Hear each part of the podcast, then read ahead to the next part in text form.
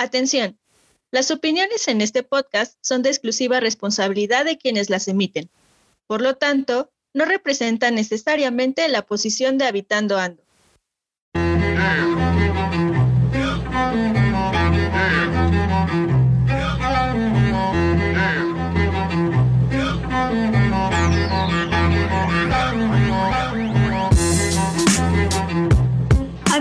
Habitando Ando es un podcast dirigido a todas y todos los habitantes de cualquier lugar que sin importar el contexto, viven, sienten y piensan el territorio según su andar. Dialogar lo que vivimos, vemos y pensamos es nuestra pasión. Compartirlo es nuestra misión. Ajuste sus audífonos, prepare su café, porque las charlas con el territorio están a punto de suceder.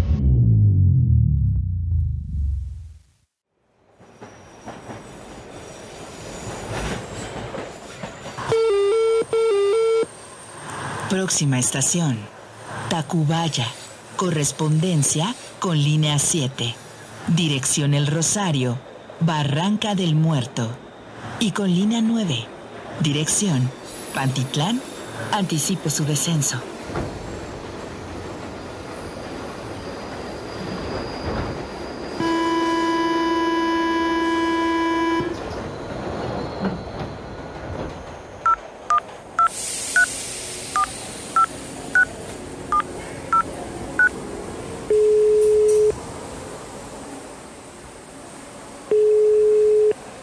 Bueno, ¿Qué onda, Carlos? ¿Cómo estás? ¿qué onda, Fer? ¿Cómo vas? ¿Ya llegaste? Sí, de hecho, por eso te llamaba. Mira, acabo de llegar a la estación del metro que me dijiste, pero la verdad es que no sé cómo llegar a tu casa. Se ve un poco diferente a lo que me dijiste. Ok, ok, ok, ok. Este, pero ya te saliste. O sea, ya tomaste alguna de las salidas del metro. Ya, pero no sé en qué calle estoy. Es una calle donde venden unos tacos. Hay como un carrito. Mm, pues, a ver, espera, creo que no veo ningunos tacos. A lo mejor no es la calle. Mira, la verdad no veo unos tacos y huele un poco feo, se ve un poco sucio y lo único que veo es una construcción a mi derecha. ah, creo que ya sé por cuál calle te saliste. Es donde está un bar por ahí más adelante, ¿no? Sí, exacto, uno que se ve un poco de mala muerte y no tan seguro que digamos. Ok, bueno, pues a estas alturas ya no te recomiendo que te regreses, así que creo que vas a tomar esa calle. Ok, ok, solo quédate en el teléfono porque me da un poquito de miedo. Me voy a apurar, ¿sale? No, no te preocupes. Va.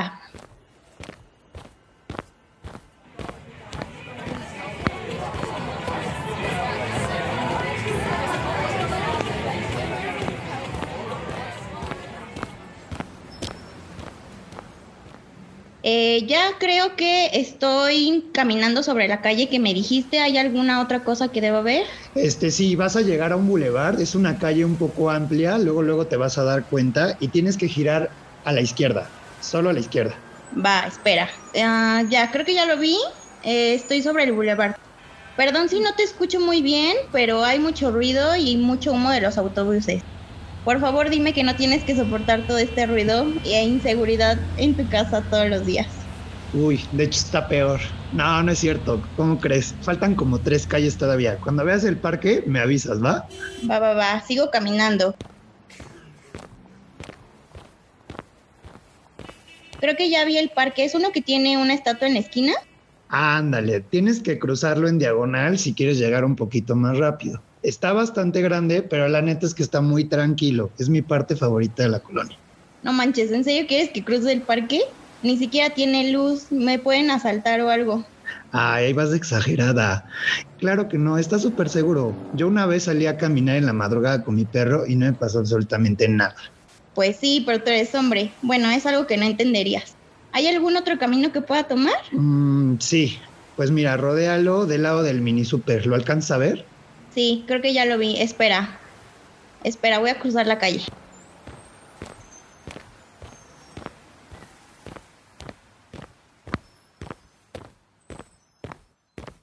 Va, creo que ya aquí ya se siente un poquito mejor, ya hay un poquito más de luces, ya no huele tan mal y ya todavía unos morritos ahí jugando en la calle. No inventes, te fuiste súper lejos, ya sé de qué niños me hablas. Qué bueno, tomaste el camino largo. No es un camino largo, pero la neta es que prefiero caminar un poco más. Prefiero estar segura. Eh, creo que ya te vi. Fer, Fer, estoy aquí. Ah, ya, ¿qué onda? No manches, sí te pasaste. Ahora me vas a tener que imitar las chelitas. Estuvo bien feo el camino.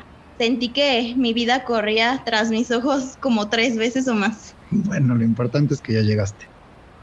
¿Y tú, habitante, cómo percibes tu ciudad?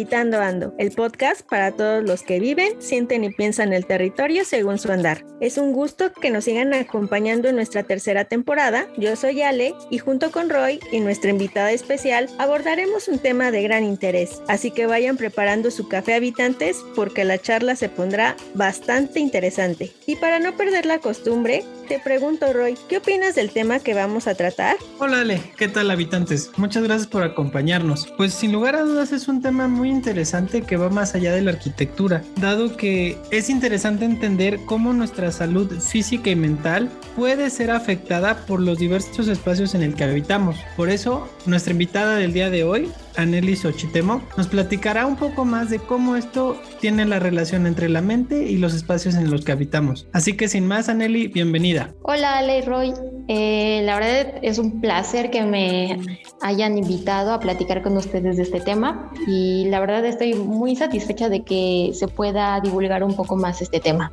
Gracias. No, hombre, gracias a ti.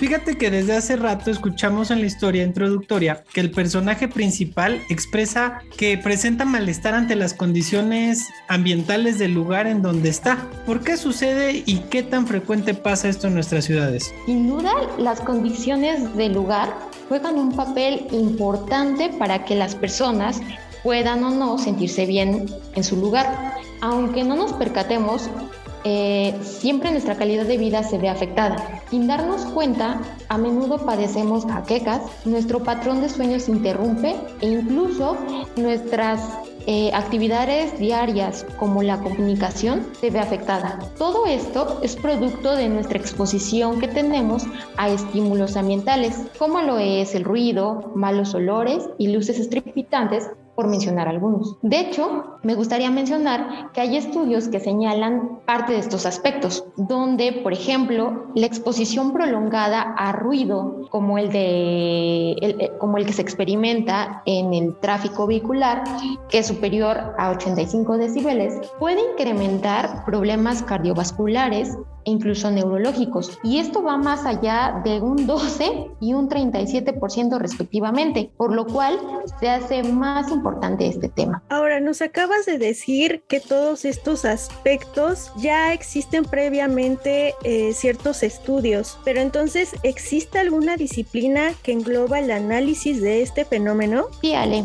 Aunque existen varios acercamientos anteriores, como la estética ambiental, en la última década, que estoy hablando de aproximadamente 12 años, más o menos, se ha profundizado en la búsqueda de resultados objetivos em, que derivan de nuestro de, revisar o analizar las reacciones que tenemos en nuestro sistema nervioso ante la exposición de estímulos que derivan de experimentar nuestro entorno físico. Esta es acotada y denominada como neuroarquitectura. Quizá les parezca eh, o les haga ruido el nombre de neuroarquitectura, pues de lo que hablamos como tal es de espacio público, pero el, el intentar acotar neurourbanismo u otro conlleva un análisis teórico más profundo e incluso todavía no está acotada en nuestras referencias bibliográficas. Dicho esto, eh, Debo decirles que la neuroarquitectura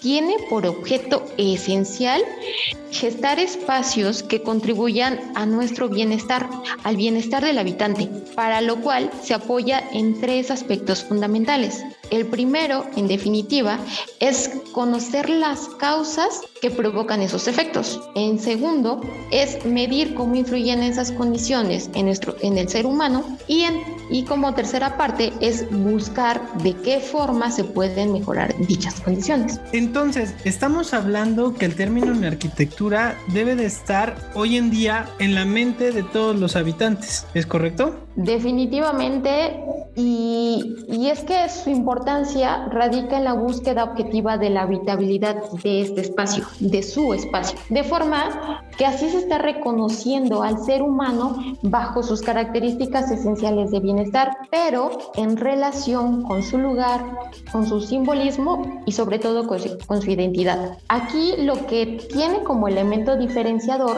es que existe un sustento científico y se deja de lado las soluciones genéricas y sobre todo subjetivas. Una de las cosas importantes que me llamó mucho la atención y que acabas de mencionar es esta palabra de su espacio. Entonces, lo primero que a mí se me viene a la mente es el espacio público porque es el lugar que todos compartimos. Pero entonces, ¿cómo es que influye las características de lo que vemos en dicho espacio sobre nuestros sentidos? Esta es, esta es una pregunta muy buena, Ale.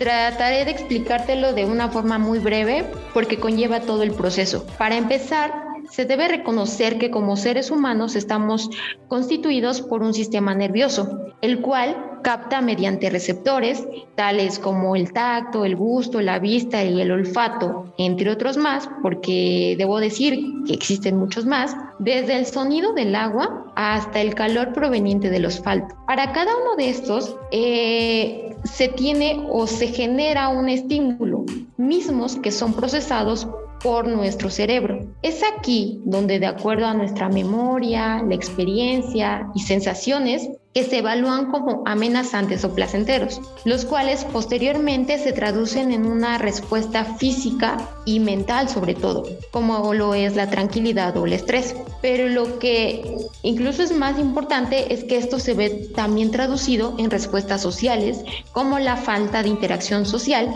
Y es cierto, es interesante conocer cómo los espacios y los sentidos se van afectando. Por ejemplo, existen algunos edificios denominados eh, edificios enfermos, por ejemplo en Estados Unidos, que son grandes construcciones como las que vemos en las películas, pero estas no tienen una buena ventilación, no tienen una buena iluminación y eso ha generado que la gente que habita esos lugares sea muy propenso a enfermarse. Pero bueno, eso es hablando del lado negativo. Quisiera que pudieras darnos un ejemplo de cómo se pueden generar estímulos, pero de manera positiva en el espacio público. Esta pregunta me gusta porque bajo esta me gustaría decirles que existen numerosos estudios científicos que nos ayudan a determinar este tipo de estrategias que nos ayudan a generar estímulos positivos. Por ponerles solo un ejemplo, eh, les voy a mencionar uno que va en relación al agua. En este estudio científico, lo que hace es encontrar, extraer todas esas características y o cualidades que tiene el agua, eh, ya sea sonoras o visuales, para que a partir de ellas se puedan gestar estímulos, los cuales son evaluados ante un espacio que está sometido a ruido que oscila entre los 40 y 60 decibeles. Bajo este esquema se revisan bajo parámetros como la actividad cerebral o presión arterial, en donde se define qué, qué tipo de fuente, en este caso, genera la mayor relajación. Aquí lo que se encuentra es que la fuente tipo chorro es la que estimula y genera mayor actividad cerebral en la parte izquierda del cerebro, lo cual fue definido como efecto positivo en la salud. Lo que nos acabas de mencionar incluso es muy increíble porque con tan solo agregar un solo alimento como es el agua puede tener ciertos beneficios a nivel neurológico de las personas. Pero entonces, ¿cuál sería la importancia de visualizar y atender lo que sucede a nivel sensorial, porque justo es lo que estamos hablando, en el espacio público? Definitivamente yo identifico a tres. El primero, y quizá el más buscado, es la salud de los habitantes, porque es justo que si existen estas condicionantes, son o van a permitir el bienestar de quienes lo habitan y de forma consecuente reproducirse socialmente. Como segundo impacto sería en la toma de decisiones del diseño, es decir, en el proceso que conlleva la intervención de un espacio público, de forma que se estaría facilitando el trabajo de los actores que lo intervienen. Y quizá una tercera que está en proceso eh, sería la implementación de políticas públicas a partir de estas estrategias. Y justamente hablando sobre las políticas públicas y la relación con la neuroarquitectura, me gustaría preguntarte si hoy en día tú en tu investigación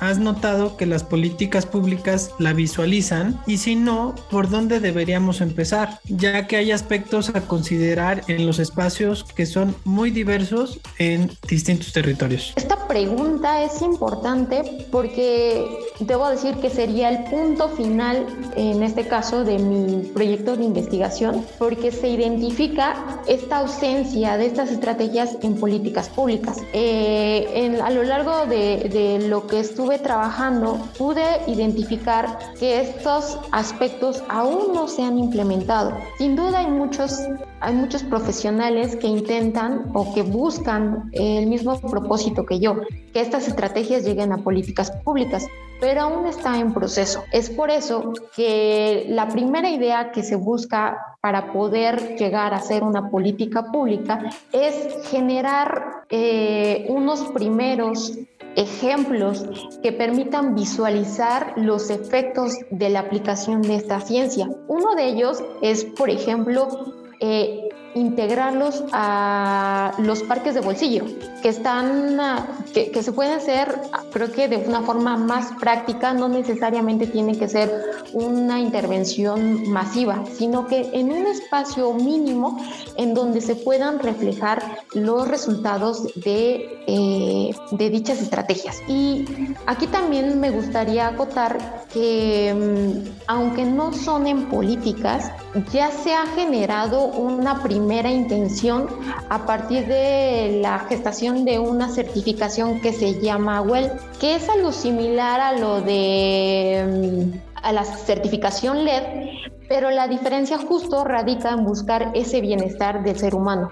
Entonces, creo que propósitos o eh, intenciones hay, pero bueno, todo involucra un proceso. Ahora, lo que nos estás comentando es en el aspecto de políticas públicas, pero sabemos que la mayoría de las ocasiones quienes se involucran en estos cambios en el espacio público o en el territorio son algunos profesionales. Entonces, ¿qué recomendaciones les darías a los mismos para modificar y diseñar el espacio público construyendo lugares que contribuyan en la salud de los habitantes? Definitivamente sería que seamos una comunidad informada, que podamos analizar y divulgar el trabajo que muchos científicos han estado desarrollando a lo largo de todo este tiempo, porque estas son precisamente las pautas para que nosotros podamos tomar esas decisiones de diseño. Y como segundo aspecto sería involucrar a la comunidad en todo el proceso del diseño, pues son ellos, los habitantes, quienes viven el espacio y por lo tanto quienes nos darán la pauta para generar sus espacios que se ajusten no solo a sus necesidades funcionales y sociales, sino también a las perceptivas, dejando de lado nuestras propuestas genéricas que no hacen más que potencializar aspectos negativos en relación a la comunidad. Pues ya lo escucharon habitantes, creo que la arquitectura va a ser un término que estará muy presente hoy de, de ahora en adelante. Pues sin nada más que agregar, Aneli, te damos muchas gracias por participar en este episodio. Quisiéramos eh, que pudieras compartir el nombre de tu trabajo de investigación, así como alguna de tus redes sociales en las cuales los habitantes te puedan hacer preguntas. Claro, mira, el nombre de mi tesis se denominó Estrategias para la habitabilidad del espacio público desde un enfoque neuroarquitectónico, que ya pronto estará en el repositorio de la Universidad Iberoamericana de Puebla. Entonces, espérenla cuando ya esté lista y mis redes sociales están en Facebook. Estoy en Facebook como Anneli Cerquitemo.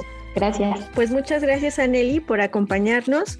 Y habitantes, no se olviden de seguir a nuestra invitada y tampoco al podcast a través de nuestras redes sociales. Estamos en Instagram como arroba habitando.ando y en Facebook como Habitando Ando. Yo soy Ale Chamorro y me encuentran en Instagram como arroba ale.chvillordo. ¿Y a ti, Roy? A mí como Rod in Arch en Twitter. Y ya lo saben, habitantes. Disfruten y vivan su territorio. Nos vemos.